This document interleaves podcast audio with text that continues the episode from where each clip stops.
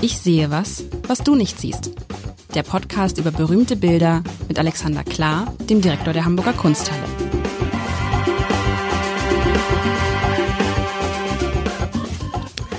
Herzlich willkommen und frohe Weihnachten all jenen, die allen Ernstes diesen Podcast heute hören. Am heiligen Abend hören sollten. Ähm, meinst du, es macht einer? Nee. Ich weiß es oder nicht. Vielleicht, oder vielleicht es gibt gerade. Ja auch Phasen am, am, um, am Weihnachtstag, um, wo man äh, sinnlos herumsitzt, weil die, äh, das Essen gerade im Ofen ist. Oder, oder man versammelt, ich stelle mir das so, man versammelt so die Familie unterm Tannenbaum und sagt, und jetzt hören wir eine Folge Alexander Klar erzählt Lars Heider, wie Kunst funktioniert. Also frohe Weihnachten und unser Bild, das heißt das Bild, was du mitgebracht hast, das hat sowas. Ich finde, das hat komplett, es passt komplett zum Tag. Komplett. Mhm. Ich frage mich, ich, ich sage erstmal, es ist ein Bild. Ist es überhaupt ein Bild? Äh, nein, es ist ein, eine Installation. Installation, ein, ein ne, genau. Tank. Äh, so Bitte? nennt die Künstlerin das. Ein Tank. Ein Tank, ein, Tankwork. Also, stopp. Also, äh, das sieht aus wie so ein, ich hatte sowas von so einem Aquarium ja, oder. Das ist, musst du dir so vorstellen. Es ist ein riesengroßes, ein großes Aquarium? Nö. Nein, du kannst drum rumgehen. Es ist in einem Raum aufgestellt. Oh Gott, ähm, die Größe, aber, es ist also 160 Zentimeter hoch, also okay. nicht ganz klein, aber ja. es ist jetzt nicht, du kannst nicht reingehen. Okay, es ist also man, man stelle sich vor ein Aquarium. Ein Aquarium zeichnet sich ja dadurch aus, dass vorne eine große Glasscheibe ist und rechts und links sind aber auch Glasscheiben und dahinter ist dahinter auch, also ist es tatsächlich, ja, ist, ist wie ein Aquarium. Aquarium. Es ist genau, ein Aquarium. Es ist auch Wasser drin, lustigerweise. Es ist Wasser drin. Das sind es diese Perlen, die man Glas, sieht. Glas, ne? Wasser, Acryl, Salz, Fiberglas, Kunststoff. Und man sieht diese, was ich das, was so perlenmäßig ist, was aussieht wie so Sauerstoffperlen, das ist, kommt aus dem Wasser heraus irgendwie. Ist im Inneren des Tanks und schwebt irgendwie so drüber. Aber es ist echtes Wasser? Ähm, zumindest äh, die Materialanzeige behauptet, ich habe noch nicht reingefingert, weil das bekäme ich Ärger, glaube ich. genau. Und dann sieht man, also und dann wirkt aber dieses Aquarium wie ein Fenster, aus dem man rausblickt. Und man muss sich vorstellen, es ist Heiligabend. Der Himmel ist sternenklar, obwohl Sterne sieht man nicht, aber Himmel ist dunkel, es ist Nacht. Und man guckt jetzt aus einem Fenster heraus auf eine relativ flache Landschaft, über der, über der Nebel hängt, würde ich sagen. Schnee ist es nicht. Über der Nebel hängt und aus diesem Nebel ragen so einzelne kleine Bäume raus und kleine Felsen und kleine Steine und kleine Hügel. Es hat für mich sowas von so einer, es ist jetzt keine besonders üppige Landschaft, eher so ein bisschen karg, mhm. wie so mit 1, 2, 3, 4, so 10 Bäumen, 12, 13 Bäume. Und durch diese Perlen, die an den Seiten sind, wirkt das irgendwie so ein bisschen, als würde was Besonderes passieren. Weißt du, als irgendwie die Perlen, diese Perlen an den, an den, an den Wänden haben so was Sternartiges, wobei man gar keine Sterne sieht man ja gar nicht. Und es lebt natürlich davon, dass eigentlich dieses Bild total dunkel ist und dann dieses Licht-Nebel-Spiel im unteren Teil des Bildes und man, je länger, ich mag das. Ich, ich rede schon wie Markus Lanz. Das ist auch mal, ich mag das. Richard, wo erwische ich dich gerade?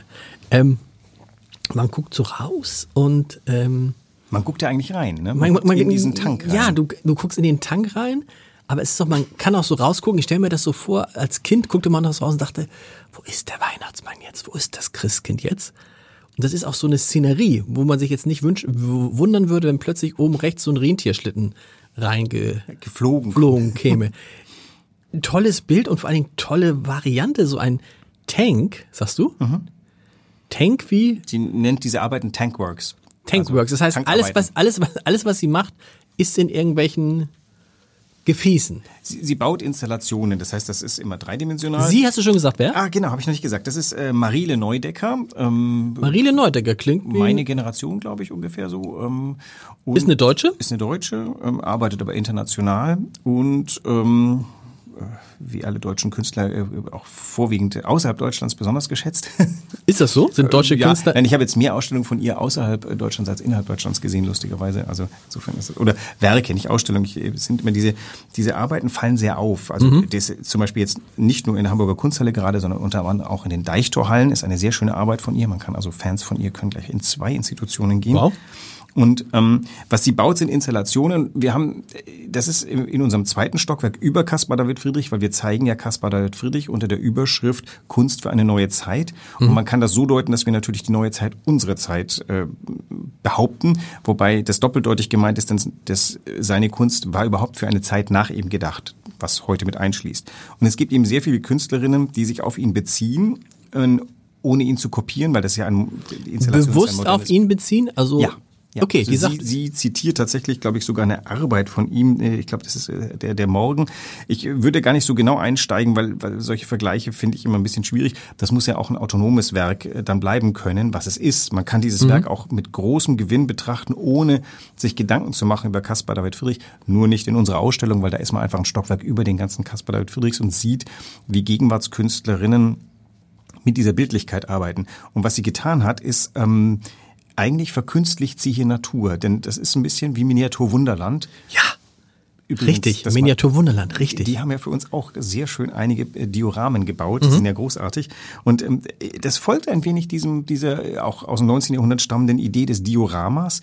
Das sieht man, glaube ich, ganz besonders. Nochmal erklären für alle, die nicht wissen, was ein Diorama ist. das sieht man in naturhistorischen Museen. Das ist eine, eine äh, dreidimensionale Modellaufbau einer Naturlandschaft zum Beispiel. Also wer im Natural History Museum in, in New York sich richtig äh, vergnügen will, da sind hunderte dieser Dioramen und vorne steht also der Bär und du guckst in eine tiefe Landschaft, toll gemalter Hintergrund. Also Dioramen sind, äh, sind so ein bisschen diese Wundermodelle eins zu eins, Menschengröße. Das ist jetzt keine Menschengröße, aber es erinnert ein wenig an Aber ist es ein, also ist es ein, was ist es? Ist es ein Dior, ist es ein Dioram oder ist es ein Bild, das in, wie, wie sind, ist es überhaupt ein ist ein dreidimensionales Bild, würde ich mal sagen. Aber was, das, ist das gemalt? Also was ich Nein, nein, sehe, nee. nein, ist gebaut, ist gebaut. Wie gesagt, diesen Tank, das ist ein Glas, Kubus. Und da hat sie dann irgendwelche kleinen, zum Beispiel irgendwelche kleinen Bäume reingebaut Genau. und Steine. Und wie kommt dieser Effekt mit diesem Nebel? Das, das sieht wahrscheinlich auf dem Bild jetzt so aus. In Wahrheit gehe ich dich da dran. Ist das auch irgendwie Gips oder irgendwas? Nein, das, das ist wirklich verblüffend, denn das siehst du natürlich nicht. Die, äh, zum Beispiel eine sehr schöne Arbeit, die auch in der Ausstellung ist, ist ein hinterleuchteter Wald. Und du läufst Mhm. aber drumherum und fragst dich, wo ist das denn hinterleuchtet? Also das ist schon ganz, ganz toll gemacht. Also es ist nichts gemalt. Null. nichts gemacht. Nichts gemacht. Alles gebaut. Und Wow. ähnlich wie, also andersrum bei Caspar David Friedrich verkünstelt die Natur, und das kann man gar nicht so sagen. Nein, er schafft eine künstlerische Analogie der Natur, so es mal. Und sie macht das hier eigentlich genauso. Also sie, sie baut dieses Ding, das, ähm, wenn du da reinguckst, hast du eben tatsächlich dieses Gefühl dieses Nebelschleiers, ähm, Schleiers, der über der Landschaft genau. Mhm. und ähm, eben wie bei Friedrich, der ja auch ganz oft die Dinge verschleiert. Wir hatten den Mönch am Meer letzte Woche, wo der Horizont verschleiert ist, wo du gar nicht erkennen kannst, wo eigentlich, wo Horizont, wo Wasser aufhört und äh, Himmel anfängt oder andersrum. Hier, du guckst rein und siehst eine Landschaft, ja, das könnte, keine Ahnung, so eine Mittelgebirgslandschaft sein, es wird schon ein bisschen karger, du siehst einen Stein, der Stein, erinnern wir uns, der Wanderer steht auf so einem Fels. Stimmt. Das ist wahrscheinlich eine freundliche Naja, und auch dieses ganze Nebel beim Wanderer ist doch auch so ein bisschen Genau. so, ist doch genau das. Also du es blickst in das Ungewisse, in das auch der Wanderer blickt. Und also die, sag mal, das, das Fantastische daran ist, sie fängt das ja in einem relativ kleinen Raum ein. Ähnlich wie ein Bild eben auch begrenzt rechts und links, aber du schaust hin und es baust in deinem Geiste, bist, du- zoomst du dich rein. Aber wenn man davor steht, ist da ja auch, ist der Bewegung drin, weil Wasser Nein. bewegt? Nein. Also ich, ich hätte das Wasser wahrscheinlich nicht als Wasser erkannt. Das habe ich jetzt einfach aus dem aus dem äh, den, den Medien, die dabei gegeben sind, der, der dem Beipackzettel entnommen. Ah, du hast das Wasser, das Wasser ist so durchsichtig und nix, man sieht das Wasser gar nicht. es bewegt sich nicht, es Ich muss da nochmal genau hingucken. Das, äh, Interessant. ich übersehen. Eines dieser Kunstwerke, wo man denkt, wenn man das in echt anguckt, ist es natürlich im Zweifel wirkt es ganz an, nochmal anders, als wenn man es sich auf so einem Bild Nee, anguckt. der Eindruck ist schon derselbe. Du Okay. bist schon erstaunt. Es ist unglaublich augentäuscherisch. Das ist auch vielleicht etwas, was, was mir gut gefällt. Ähm, das ist natürlich schon auch technisch äh, so schlau gelöst, dass man, dass man jetzt nicht über die Technik nachdenkt. Das ist, glaube ich, ein gutes Kunstwerk, was, was im Endeffekt äh, den Gedanken darauf, wie ist das denn entstanden, lässt man dann gleich beiseite, weil, weil der Eindruck ist so, so, so kraftvoll und so, so überwältigend oder so beeindruckend, dass man, dass man dann jetzt nicht drüber nachdenkt. Und natürlich sieht man, das ist ein Glaskasten, den hat die Künstlerin genommen und dann befüllt.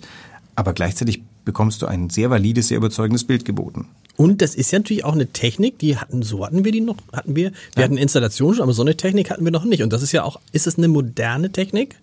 Naja, das ist ein Zeichen, also die, die Gegenwartskunst bedient sich ja aller Möglichkeiten, bis hin zu digitalen Möglichkeiten. Das äh, gute Kunst greift auf, was die Zeit kann.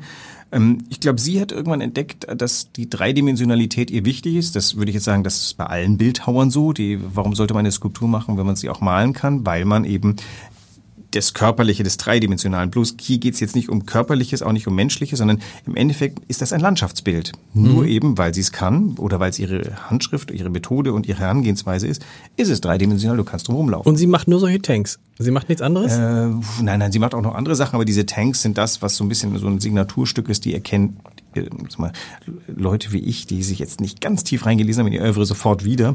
Nee, die, sie ist, also sie, sie arbeitet installativ in allen in verschiedene Richtungen. Die Tanks sind halt, ähm, glaube ich, auch deswegen so, so, so populär, weil man diese Assoziation zum Miniaturwunderland fällt halt sofort auf und wir mögen miniaturisiertes Darstellen von Welt ganz gerne, weil wir das wirkt auf uns, als ob da was fassbarer wird für uns. Und du hast gesagt, man kann rumgehen, das heißt von hinten weg das nochmal ganz anders oder genau. ist oder ist es egal, ist sozusagen auch das Ziel, dass es von hinten von vorne immer gleich wirkt? Exakt. Ah. Das ist ja auch ganz interessant. Es gibt keine Hauptansichtsseite mhm. hier. Du du kannst es umrunden, auch die die die äh, es gibt ja eine Langseite und eine, eine Tiefseite. Ähm, das ist vollkommen egal. Im Gegenteil, du baust dir vielleicht die Landschaft durchs um, umrunden erst so richtig anständig zusammen und das ist ja etwas, was ein Bild Bild, eine Fotografie, was zweidimensionales gar nicht leisten kann. Aber das, natürlich, das Schade ist natürlich so ein bisschen, das ist tatsächlich vergänglich, weil irgendwann fängt das Wasser an, komisch ja. auszusehen. Und immer muss das Wasser ausgetauscht werden. Und jemand, wo das Wasser ausgetauscht wird, Müsst ihr doch aber einmal austauschen, Wasser ich, oder nicht? Oder ich vermute mal, das wird immer vor einer, das wird, äh, wird beim Aufbau irgendwie immer wieder neu behandelt in bestimmten Dingen. Das reißt ja auch wahrscheinlich nicht mit äh, beweglichen Sachen drin, mhm. zum Beispiel Wasser. Ähm, boah, da, da wären jetzt, da hättest du jetzt als Gesprächspartnerin eine unserer Restauratorinnen, die Aber interessant, weil das ist ja auch nochmal eine ganz andere Herausforderung, mit was für Dingen sich Restauratorinnen dann auch beschäftigen müssen. Weil es geht ja nicht nur darum, ach guck mal, die Farbe blättert ab. In der Tat. Die Gegenwartskunst stellt uns vor allem vor technische Herausforderungen. Mhm. Nimm mal äh, Kunststoffe, die ja bekanntermaßen vor unseren Augen vergänglich sind, ähnlich vergänglich wie Papier. Und ähm, oftmals gibt es vielleicht auch Bauanleitungen oder Installationsanleitungen. Ähm, und ganz oft ist Gegenwartskunst, wenn es eben eine Installation ist, so, da steht dann, mach das, das, das und das und ich brauche das, das, das und das. Und dann wird das Kunstwerk immer wieder neu zusammengesetzt. Hat den einen Vorteil, dass es eben lebt. Ein mhm. Gemälde musst du einfach nur musst du sauber halten, musst schauen, dass die klimatischen Bedingungen stimmen und ansonsten ist das Gemälde fertig und ändert sich auch Fertig, nur, nur graduell. Jetzt merkt man aber schon, dass du ein paar Jahre in, in, im Norden bist. Das ne? ist fertig. mitten im Sagen dachte ich, meine Güte. Was Hast du, hättest du früher, hättest du, was hättest du gesagt? Fertig. Fertig. Fertig. Sehr gut. Ja. Guck mal, irgendwas muss ja von Hamburg und, und, und, und die Marile, die, die sagt dann auch, ja, ich bin ein, ich bin sozusagen einer der, ist, ist man dann ist ja kein Nachfolger oder kein Nachkomme von, man ist ein Anhänger von Caspar David Friedrich oder Nein, bekennt die sich, sich bezieht, bezieht sich auf. Aber sie bezieht sich durch ihre Kunst darauf und ihr Direktoren, Kunsthistoriker bewertet es so oder sie sagt es auch bewusst, sagt sie, ich, ich arbeite im Stile Caspar David Friedrichs. In, in dieser und der, den, einer der beiden anderen Arbeiten ähm, bezieht sie sich ganz konkret äh, und auch ähm, in Schrift und äh, deutlich darauf. Aber natürlich ist es so, dass man würde, glaube ich, keine vollständige Künstlerin sein, wenn man davon leben würde, Caspar David Friedrich äh, zu beantworten in der mhm. Gegenwart. Das heißt, ähm, ich glaube, das ist ganz oft bei Künstlern so, dass du im Laufe deiner, also es gibt bestimmt irgendwelche historischen Künstler, die du interessant findest, die dich irgendwie beeinflusst haben, mhm. auf die du reagierst. Und ähm, aber du wirst natürlich versuchen, deine eigene Sprache zu sprechen. Und wir zeigen gerade in dieser Gegenwartsabteilung dezidiert nicht Leute, die ihn kopieren, die Caspar David Friedrich irgendwie zum Ausgangspunkt, sondern Leute, die ihn, die, deren Praxis so oder so ist, aber die sich irgendwann mal plötzlich mit Caspar David Friedrich beschäftigen und feststellen, oh, dessen, ähm, dessen Ethik, dessen Handschrift finden wir interessant. Mhm weil sie uns so gegenwärtig erscheint. Und das ist natürlich der größte Ritterschlag für einen Künstler, wenn sich auf ihn bezogen wird. Das sind nicht besonders viele. Keine Ahnung, für Maler Velasquez durch alle Zeiten, Raphael, mhm. Michelangelo, vielleicht der einst Picasso, ich weiß es nicht. Aber, aber tatsächlich die Menge Dali. Mhm. Ähm, also es gibt Künstler, auf die sich andere Künstler beziehen und das ist äh, mega Ritterschlag. Das ist das, das Größte, wenn sozusagen ist so ähnlich, wenn, wenn du plötzlich ein Lied schreibst und alle singen dieses Lied nach. Der ja, Sänger von es wird gecovert. Ja, der Sänger, das meine ich, der Sänger von Big in Japan Nee, von äh, Forever Young. Gleiche Alphaville. Ich glaube, der lebt sein ganzes Leben lang nur von diesem Forever Young. Das ist nämlich 50 Mal gecovert worden. Echt? Von Superstars zum Teil. Sag mal, ist es mir entgangen? Hast du den Titel dieses Bildes schon mal genannt? Oh Gott, der ist ähm, ganz schön fies und ich. Ist, ist fies, ja? Ja. Warum also, ist er fies? Weil er lang ist. Er heißt Gravity prevents the atmosphere from drifting into outer space. Das Werk also was heißt 2001. Schwerelosigkeit? Was, nein, nein, die also, Anziehungskraft, also, also Anziehungskraft. Verhindert, verhindert die Atmosphäre davor, ähm, verhindert die Atmosphäre, verhindert, dass die Atmosphäre in den äußeren Raum äh, driftet. Äh, driften auf Deutsch. Ja, driftet, aber hä? Also, sag mal so. Ähm, was soll das? Naja, der Nebel, der da ist, der ja. wird durch die Erdanziehung runtergehalten. Was in sich natürlich erstaunlich ist, weil wir würden natürlich denken, ähm, äh, theoretisch ähm, müsste Luft ja so leicht sein, dass sie von der äh, Gra äh, von der Schwere, von der Anziehungskraft nicht runtergehalten wird. Mhm. Aber klar, wir wissen, um, uns umhüllt ein Luft. Ähm, äh, Bereich, der natürlich auch von der Schwerelosigkeit, äh, von der von der ähm, äh, Erdanziehungskraft angezogen wird.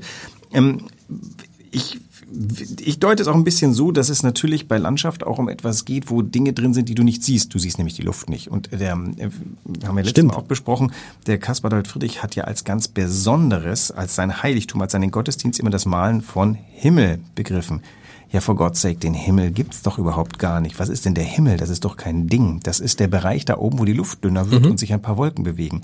Das heißt, den, das ist jetzt zufällig, das hat seine Frau überliefert, dass er dann den Himmel wie ein Gottesdienst malt, aber genau das wird er gemeint haben, dass er den Himmel malt äh, ganz explizit, er sagte nicht, Wolken malen ist mein Gottesdienst, sondern den Himmel zu malen, mhm. an dem sich Wolken befindet, an dem sich Licht befindet. Und äh, ich glaube, sie spielt mit diesem Titel an, auf etwas an, das natürlich am Kunstwerk auch das ähm, drin sein muss, was man nicht sehen kann, Luft. Ähm, Nebel ist ja und Wolken ist natürlich irgendwie etwas Sichtbares, aber auch wiederum nicht, es ist nicht fühlbar. Und das fasziniert uns natürlich, dass wir, Licht ist ja auch nur sichtbar durch seine Reflexion auf festen Dingen. Und ich glaube, das wollte sie in diesem durchaus schwergängigen Titel andeuten. Aber hilft, so, so, so, ein Titel hilft einem doch nicht, oder? Wenn du so einen Titel hast, so, ich meine, es kann passieren, ich erinnere das an das erste Buch von Jonas Jonasson, Jonas Jonasson, der Hundertjährige, der aus dem Fenster stieg und verschwand, kennt jeder. Die Titel danach kennt schon kaum noch einer mehr, weil sie kompliziert sind, aber der, mit der Wanderer über dem Nebelmeer ist dann viel schöner als. Äh der Wanderer über dem Nebelmeer ist aber natürlich kein Titel, den, der uns überliefert wurde von Caspar David Friedrich, denn wir erinnern uns, der taucht im Jahr 1938 auf und es gibt gar keine Beziehung. Also es gibt mhm. keine dokumentierte ähm, Rückverfolgbarkeit dieses Bildes. Das heißt, der Wanderer über dem Nebelmeer wurde ihm als ähm, Titel, okay. Beigabe gegeben. Einfach äh, äh des deskriptiv. Der Mönch am Meer, genau. der Titel ist uns bekannt gewesen, ja. weil es eine Ausstellung zu Lebzeiten gab. Also Titel zu Lebzeiten, da wissen wir einfach, das sind Titel, die offensichtlich Caspar David Friedrich gegeben hat.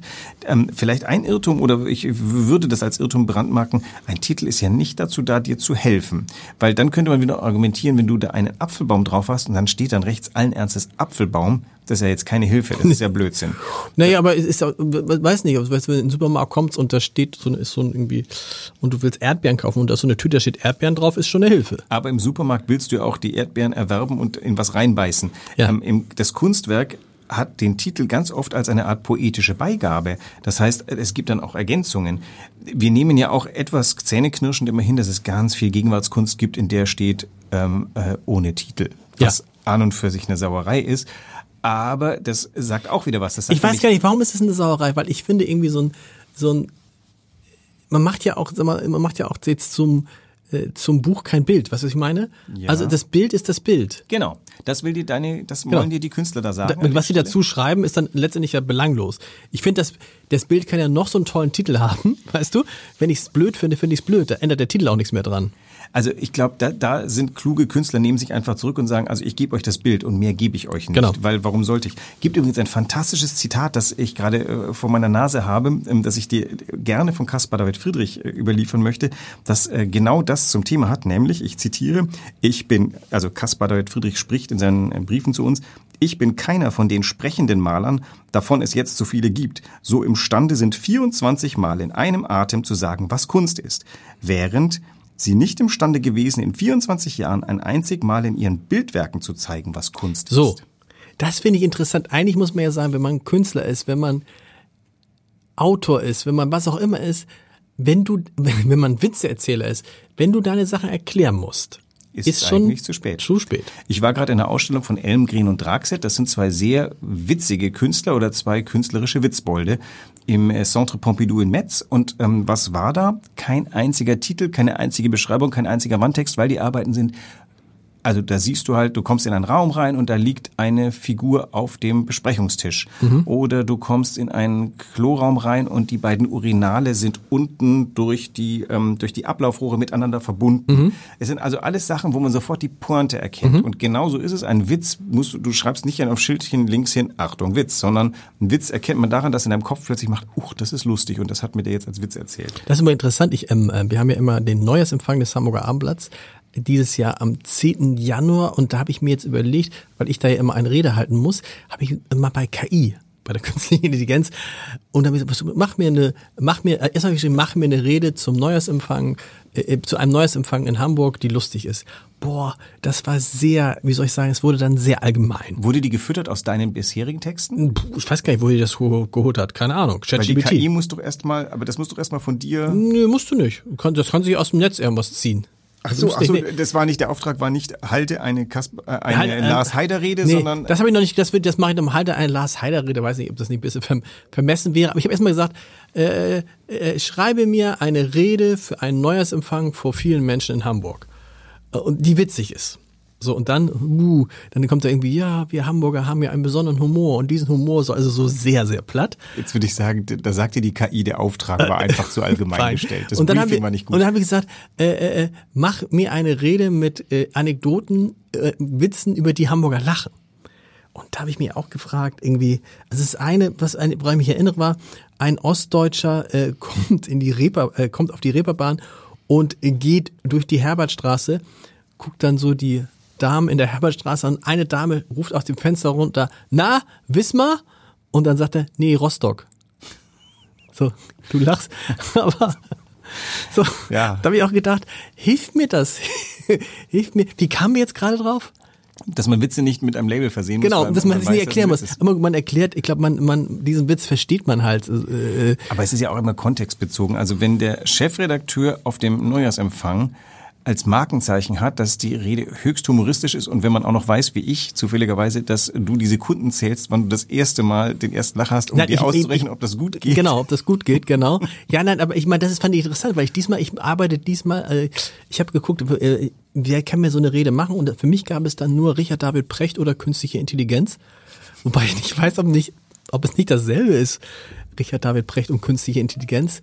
Äh, Und naja, auf jeden Wir Fall. hoffen mal, dass er das jetzt nicht gehört hat, sonst kriegst du nämlich einen sehr echten Brief von einem sehr echten Nein, das glaube ich nicht. Das glaube ich nicht. Das glaube ich nicht, dass der noch. Äh Aber weißt du, was Richard David Precht und künstliche Intelligenz gemeinsam haben? Du kannst ihnen alle Fragen stellen, die es gibt, und sie haben auf alles eine Antwort. Ob die glaub- gut ist, dann. Ja, das ist das ist die zweite Frage. Bin mir auch nicht sicher. Es gibt viele gute Antworten von Richard David Precht, aber so okay, so kommen wir auf die auf die auf die Antwort geben, also auf, auf Künstlerinnen, die Antwort geben auf Caspar David Friedrich. Und ja, ich meine, das sozusagen das Ziel, ist es auch eine Art Zitat mit dem Nebel? Ja. Es bezieht sich also nicht seit nur Caspar David Friedrich ist natürlich das Malen von Nebel irgendwie Immer ein Zitat. Allerdings muss man sagen, es ist die, es ist bei Caspar David Friedrich die Zeit. Die interessieren sich für Wolken. Äh, Karl Blechen macht das später. Ähm, John Constable malt Wolken. Turner malt Licht und Atmosphäre. Also es liegt auch ein wenig in der Zeit, aber die kennen sich gar nicht untereinander. Also zumindest Constable also Friedrich konnte unmöglich Constable oder Turner kennen, jedenfalls nicht, als er angefangen hat. Die waren, haben sich nicht gegenseitig beeinflussen können. Das heißt, es liegt in der Luft, die Atmosphäre zu malen. Ähm, wie sehr das in die Zeit reinpasst, das sind ja nur drei Leute, die alle anderen haben es nicht getan, im Übrigen. Ähm, das ist dann, das ist eine Frage, wo die Kunstgeschichte sich einfach positionieren muss. Ich würde mal sagen, der hat vorausgeahnt. Also das ist viel prophetischer als, das ist nicht der Ausdruck seiner Zeit. Aber dann haben wir wieder den neulich benannten Beethoven, der auch Sachen komponiert, die seine seine Zeitgenossen vollkommen als wirres Zeug empfanden, weil die warteten auf ihren viertaktiges Thema. Ähm, äh, Vorsatz, Nachsatz, äh, diese Hauptsatzform wurde nicht erfüllt. Es ist so schlimm, wenn man da seiner Zeit so weit voraus ist, weil man dann nicht miterlebt, oder vielleicht spielt es auch gar keine Rolle, dass das, was man sich ausgedacht hat, irgendwann total erfolgreich ist. Ne? Vielleicht ist aber auch der Akt des Schaffens so glücklich machen. Also von Ja, Van Gogh. das meine ich, deshalb spielt es keine Briefen, Rolle, genau. Der hat das gemacht, er muss das machen, höhere Wesen befahlen, das jetzt tun. Es muss raus. Was hat Sebastian Fitzek, dieser Thriller-Autor, hat neulich gesagt, vergesst Strategien, vergesst Marktforschung. Wenn du eine Geschichte, da geht's jetzt um Geschichten, eine Geschichte in dir drin hat, hast und sie muss raus, dann lass sie raus und denk nicht darüber nach, ob sie den Leuten gefällt oder nicht. Und hier- so ähnlich ist es mit, den, mit, der, mit der bildenden Kunst, oder? Hier glaube ich aber vor allem, dass wir der KI unendlich überlegen sind, denn die KI wird immer nur reagieren. Die wird, Ja. hat diesen Impetus gar nicht. Das heißt, ähm, wir lassen gern die KI lauter schöne Sachen machen. Äh, Wir sind zuständig für Regelbruch und für das Unerwartete. Und ähm, insofern Die KI hat auch noch vorgeschlagen, was ist der Unterschied, wie war es der Unterschied zwischen äh, äh, äh, Eimsbüttel und Winterhude? In Eimsbüttel ist die hohe Luft besser. Mhm. Ja, siehst du, dazu muss man wissen, dass hohe Luft äh, irgendwo dazwischen liegt. In Eimsbüttel ist. Ah, okay. Also, ne, hohe Luft. Also, ja, ich, ich hadere dann noch mit der. Ich glaube, ich werde für den, für den Text doch mehr auf Richard David Brecht als auf künstliche Intelligenz setzen. Wir machen ja im kommenden Jahr eine große Ausstellung mit Albert Oehlen zusammen über dessen Computerbilder. Mhm. Und da ist mir ein Satz in Erinnerung geblieben, der gesagt hat, ja, das war ganz gut. Er hat also die Computerbilder, das ist halt diese, das ist diese pixelige Ästhetik, die die Computer in den 90ern hatten. Ähm, das kann man schon nehmen und man kann den Computer auch gerne arbeiten lassen. Aber fertig machen muss es der Mensch. Und das ist so für mich der Generalsatz über all dem. Fertig machen soll es der Mensch. Fertig machen soll es der Mensch. Jetzt machen Sie sich fertig bitte für die Bescherung, falls Sie sagen, oder die Zeit vor der Bescherung genutzt haben, um diesen schönen Podcast zu hören. Und wir, wir hören uns nächste Woche wieder. Bis dahin. Tschüss.